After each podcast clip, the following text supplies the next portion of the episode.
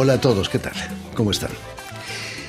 Hoy en día, 56% de la población mundial 4.400 millones de habitantes vive en las ciudades. Y no parece que esa tendencia vaya a cambiar. Pero existen personajes extraordinarios que un día deciden dejar la ciudad para vivir en el campo en busca de, lo auténtico, donde se encuentran los orígenes de nuestra cultura. Este es el caso de nuestro invitado de hoy, el guitarrista argentino Juan Martín Scalerandi, quien ha sabido transmitir el alma de la pampa a través de su guitarra.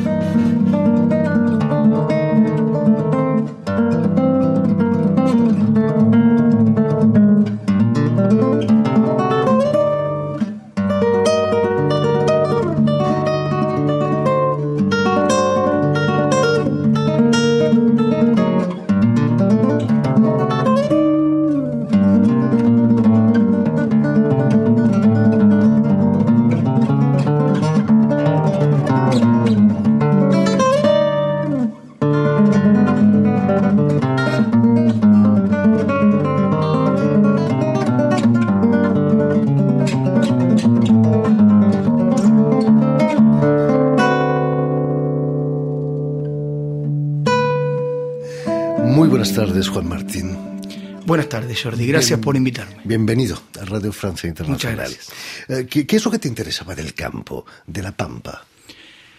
La Pampa es mi tierra, vamos a empezar por ahí, ¿no? La Pampa tiene a Buenos Aires dentro de su geografía, algo que a veces pasa un poquito desapercibido y parecería que Buenos Aires no tuviera que ver con la Pampa. De hecho, el tango tiene que ver con la Pampa, muchísimo. Y lo que me interesa es simplemente reconocerme en mi lugar y ser un artista que habla de sus cosas, de su tierra, de su gente, de su tiempo, de su historia. Desde la publicación del poema El Martín Fierro de José Hernández a finales del 19, la imagen del gaucho, eh, que antes era un delincuente, un delincuente cambió completamente, ¿no? Sí, hubo, hubo otros textos eh, de la época también, este, como Juan Moreira, el Fausto, otros más, que fueron los que de algún modo instalaron la idea de un gaucho, principalmente Juan Moreira, que fue llevado al circo criollo, en gran medida el circo criollo, contamos a la gente, fue un sitio en donde se hacían improvisadas de payadas, donde se hacía baile, actuación, teatro, de todo, y era lo que hoy sería la internet de esos tiempos, ¿no? Se veía todo. Y a través de, eso, de esa literatura se instaló la idea del gaucho como un ser un poquito mm, fuera de, de lo que la sociedad necesitaba, porque era vago, reo, aragán, aparentemente, pero en realidad lo que se estaba eh, tratando de instalar era la idea de que lo que se necesitaba era gente que trabaje en el, el negocio del momento que era la creación de las estancias. Creación de las estancias que era agarrar la pampa gigantesca, partirla, dividírsela entre algunos terratenientes que pusieron dinero para expulsar a los indios, así fue que funcionó, y que necesitaban gente que trabaje. Y el tipo que más sabía de eso era Gaucho. Entonces, molestaba que ese tipo sea libre y errante, porque hacía falta que sea, que se conchave, o sea, que trabaje para. ¿Qué- ¿Queda algo del gaucho en este siglo XXI, allí en Argentina? Claro, claro. Lo que, mm, lo que se dice habitualmente, gauchos hay, hay que saber a dónde están. Si tomamos al gaucho como una figura estática, eh, en cuanto a su vestimenta, su costumbre y todo, es un error, digamos, eso es, un anaquel, es parte de un anaquel. Lo que ocurre es que el gaucho es quien hoy vive eh, y quiere sus cosas y también se adapta a la modernidad, porque esa es la verdad. Por supuesto. Vale, en moto quizás, ¿no? Sí, motos, celulares y, y también a la modernidad estética cultural y, y a, y a las conexiones y a los viajes y a lo que sea. Claro. Eh, permíteme que recuerde a nuestros oyentes que has nacido en Buenos Aires, en Temperley, en 1977, donde vas a estudiar en el Conservatorio Julián Aguirre, guitarra, pero también luego violín. ¿no? Violín y composición, tres carreras hice, de las cuales terminé guitarra y composición casi. Eh, ¿Qué es lo que te llevó a la música? Quizás en, en- en tu barrio, en Temperley, había, había ambiente musical. Sí, el, s- Temperley está al sur de la ciudad, como si acá fuese la Cité Université, ¿no? Una cosa así, al sur. Y mm, en ese sur hay mucha tradición guitarrística criolla. En mi familia no necesariamente, pero sí en el ambiente. Y ahí hubo una curiosidad muy importante y a través de eso se me dio por el estudio. Eh, como decíamos, dejaste Temperley para vivir en el campo, Sí. pero siempre con la idea de, de la música, ¿no? Sí. Tú querías ser músico, no gaucho. Yo desde niño sabía que quería ser guitarrista, que quería ser músico, siempre lo supe. Pero en el medio tengo una pasión por el campo, por las cosas de campo, por los caballos, por que me gustan. No tengo la destreza de quien vive ahí cotidianamente, porque es así ni el conocimiento, pero sí un gran respeto, admiración y curiosidad al respecto. Y eso me llevó a ir a estudiar una escuela agraria. O sea, soy técnico agropecuario yo además. Y, y ahí me obligó a irme a vivir al campo, que un poco era la excusa para irme. Y me fui muy chico solo a vivir a los 12 años. ¿A cuántos kilómetros de Buenos Aires? Eh, 100, 100. Eh, que hoy la ciudad, eso fue hace más de 30 años, hoy la ciudad se va acercando. Por supuesto. Eh, el folclore no está anclado en el pasado, es materia viva. Es quizás por eso que también estudias composición, para poder hacer tu, tu propio folclore. Sí, sí, eh, el folclore es, es una es muchas cosas, pero el folclore musical, tal cual yo lo entiendo, es de alguna manera dinámico y actual y está en total movimiento y constante construcción. Entonces es importante para quienes queremos componer a través del folclore, conocer el folclore primero y después saber qué hacer con ello. Porque el folclore se transmite de manera oral casi, ¿no? Hay pocas partituras de, de folclore. Bueno, imagino. cada vez hay más y ahora hay, una- un hay varios conservatorios que enseñan folclore en Buenos Aires muy buenos, de mucho prestigio, pero un amigo mío que es profesor en uno de esos conservatorios, voy a preservar su identidad, dice que hayan existido los conservatorios folclóricos es un fracaso de la transmisión cultural. ¿Por qué? Porque dice antes eso se aprendía en las casas, en los fogones, en la- y ahora como, en realidad ahora volvió, pero gracias también a la colaboración de los conservatorios. Entonces es un poco y un poco. Muy joven, eh, Juan Martín, obtienes el premio Precosquín para jóvenes valores eh, como solista instrumental de guitarra. Eh, festivales como el de Cosquín, dedicados al folclore, son únicos en el mundo, ¿no? Sí, hay- en Argentina hay muchos, y muchos que tienen como Cosquín una parte de competencia, de, de, mm, como un concurso. Yo gané la, la regional de Lomas de Zamora, que es mi zona, y tuve la suerte de ir a, a Cosquín a participar, que en el jurado había una personalidad que era conocida mía de muy niño, que era Omar Moreno Palacios. Estaba en el jurado en ese momento. Y eso es, es, es- es llegar a un sitio, en, cuando uno es, está empezando, es llegar a un sitio en donde, bueno, está la música de verdad, ahí está el folclore. Eh, explícanos que- quién era Omar Moreno Palacios, porque murió hace un par de años. Omar Moreno Palacios fue, a mi entender, el artista más importante de la música de la región pampeana, que es el folclore que yo abordo. Y además, para mí, es un artista quizás de trascendencia nacional sumamente destacado, que no tuvo la fama que ha merecido, a pesar de que tiene una carrera extensísima de más de 15 LP y 50 años de carrera más también. Eh, es cierto que estás preparando un libro con las transcripciones de su música. Eso por un lado, y por otro lado un libro que es una metodología de la música de la llanura pampeana. Son trabajos que yo vengo trabajando hace mucho, eh, que son difíciles de editar por, una, cu- por la coyuntura este, de la Argentina misma, la edición de los libros, los a veces los permisos eh, de tipo editoriales, pero bueno, es trabajo que, se, que está en curso. Además, la, la música de Moreno Palacios era muy complicada, me decías, ¿no? Sí, es una música que si bien, a mi entender, es la que mejor referencia a la cultura bonaerense, se sale de los cánones. Él ha roto con muchas cosas, siendo un tradicionalista, ¿por qué? Porque él ha mantenido las rítmicas, las estructuras formales, pero con una mirada muy personal y bastante compleja. Eh, En el 2020 vas a producir y también vas a tocar en un proyecto que se llama Proyecto Pancho. ¿Qué, qué es ese Proyecto Pancho? Cuando empezó la pandemia, este, Omar entró eh, en una situación un poco complicada porque nosotros estábamos todo el tiempo moviéndonos, haciendo música por todos lados. Y de pronto todo se para. De repente el mundo se ha parado y para nosotros que tenemos más hilo en el carretel, quizás fue menos doloroso, pero para quien está en el otoño de su vida, eh, eh, fue más complicado. Entonces decidimos hacer una serie de videos en donde invitábamos desde su casa a distintos artistas que toquen la obra de él. Y así fue que se grabó el proyecto Pancho con artistas destacadísimos y fue un hermoso material que hay que verlo en la coyuntura y en el contexto del tiempo. ¿no? Por supuesto. Eh, tu defensa de la música pampeana no solo pasa por la guitarra, la voz, eh, pasa también por la radio, ¿no? que es un poderoso vector de transmisión. Sí. ¿Tienes una columna diaria o semanal quizás? Exactamente, semanal. Además de columnas escritas, he tenido también muchas.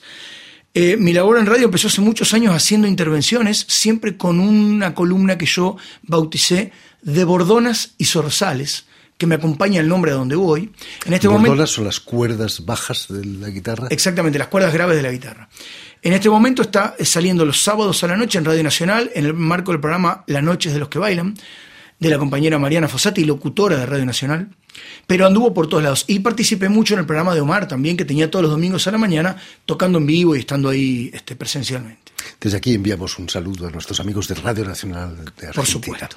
Eh, ¿Y en qué lugar queda el tango en todo eso? Hmm. Eh, has llegado a organizar un festival dedicado al tango, precisamente tango criollo, ¿no? Claro, se llama Festival de Tango y Criollismo, que ya tiene siete ediciones. Luego junto al compañero Pablo Juárez Levar, un guitarrista amigo muy talentoso que también tiene su historia personal. Eh, y es un festival que intenta unir lo que nunca se debió haber desunido, que es la relación directa entre la música criolla y el tango. La música criolla es, de algún modo, la antecesora del tango. El tango es hijo de la milonga y de la música criolla. Así que si uno escucha las grabaciones de Gardel, por ejemplo, Gardel en toda su primera época grabó solo música criolla. Cuando Gardel graba su, tema número 100, solo había grabado 15 tangos y ya había grabado 18 o 19 estilos, que es un género pampeano. Así que ahí está un poco la respuesta. No, no hay conflicto entre el folclore y el tango. Bueno, a veces sí, a veces sí, porque hay quienes desconocen la pata criolla y a través de eso omiten decirlo, pero conflicto no hay, ¿no? Por supuesto. Eh, y este viernes te presentas en concierto aquí en París, en la Maison de la América Latina, la Casa de América Latina, donde vas a traer el alma de la música pampeana, ¿no? ¿Qué, qué, qué vas a proponer al público que llene la sala? Bueno, voy a hacer un concierto principalmente con obra mía, como siempre hago, obra instrumental y obra instrumental y cantada en donde van a estar los géneros más importantes, los géneros musicales, las formas musicales más importantes de la llanura pampeana, como la milonga, la cifra, el estilo, el triunfo, la huella, el malambo, el cielito, cosas muy, muy antiguas, pero traídas a la mirada actual. Son ritmos completamente diferentes cada uno de, de Sí, algunos de los que nombré son danzas, algunas son danzas de coreografía fija, otros de, de coreografía libre, otras son eh, eh, músicas cantables que llaman géneros literarios, pero son todas músicas de la llanura pampeana. No me gustaría dejarte marchar sin que nos propusieses un adelanto de lo que va a pasar este viernes. ¿Qué, podrías proponernos? Bueno, voy a tocar este un poquito de cada cosa, un poquito de un triunfo instrumental que me pertenece, que se llama Esperando la lluvia, que le da trabajo a mi primer trabajo discográfico de allá del 2009, y pegadito un pedacito de una cifra, género por la cual los payadores de fines del siglo XIX decían sus versos improvisados a viva voz con este género tan bizarro y tan campero. Juan Martín Escalegandi, esperando la lluvia, desde el 2009 eh, se ha vuelto de actualidad, ¿no? Con el cambio climático, todos estamos esperando la lluvia, ¿no? Quizás no en la región parisina, que suele llover demasiado a menudo. Sí, eh, me olvidé de mencionar cómo se llama la cifra. La cifra se llama vihuela entristecida. Fantástico. Juan Martín Escalegandi.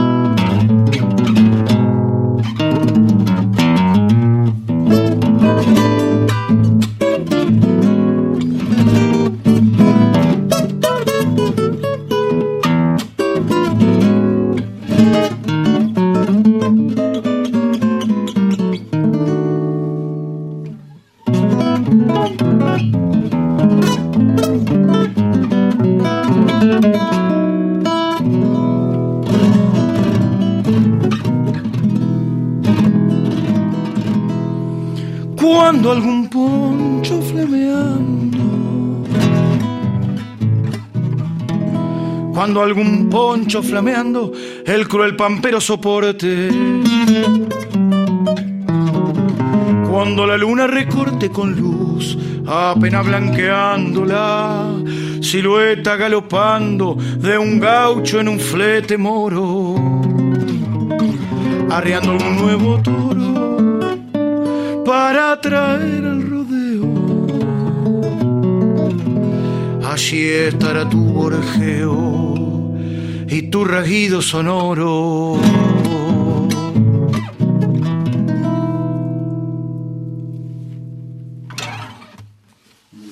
Gracias, Juan Martín Scalerandi.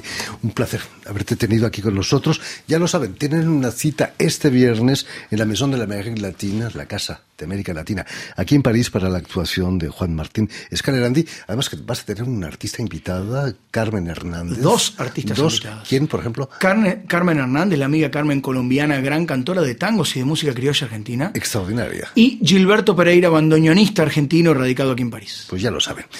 Gracias de nuevo. Permíteme también que dé las gracias a Julien Leng y a Mathieu Leroy, quienes se han ocupado hoy de la realización del programa, y también saludar a nuestros telespectadores, que seguramente nos siguen en toda América Latina, por supuesto que en Buenos Aires. También gracias a la cadena Unión Continental Latinoamérica y una red que se llama TAL, TAL, que reúne televisoras públicas y universitarias de toda América Latina.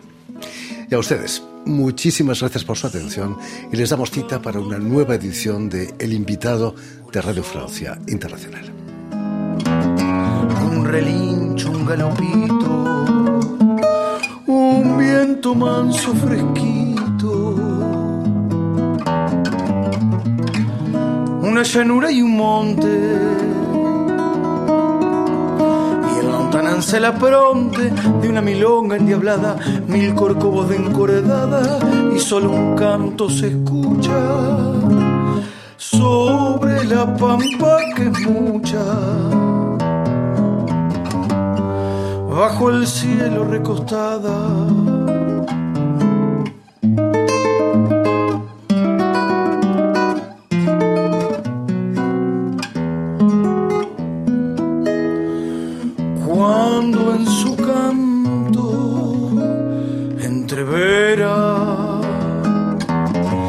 Patria chica un fogón, algún petizo panzón. alguna estancia cualquiera. La muerte de una tapera, el mugido, el sabalaje, el sonido del salvaje o el relincho de un potrillo. Resalta solito el brillo surero linaje.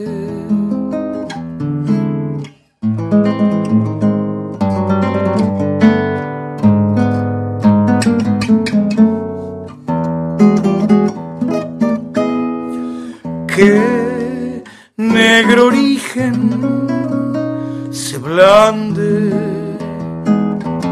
entreverada en sus venas,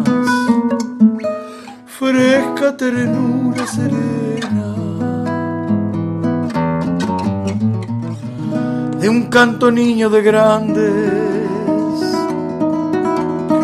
Y su criollismo se expande de fina trama sin trampa cuando en sus versos se estampa las leguas que ha galopeado. O los potros que ha criado. Si es un soplo de esta paz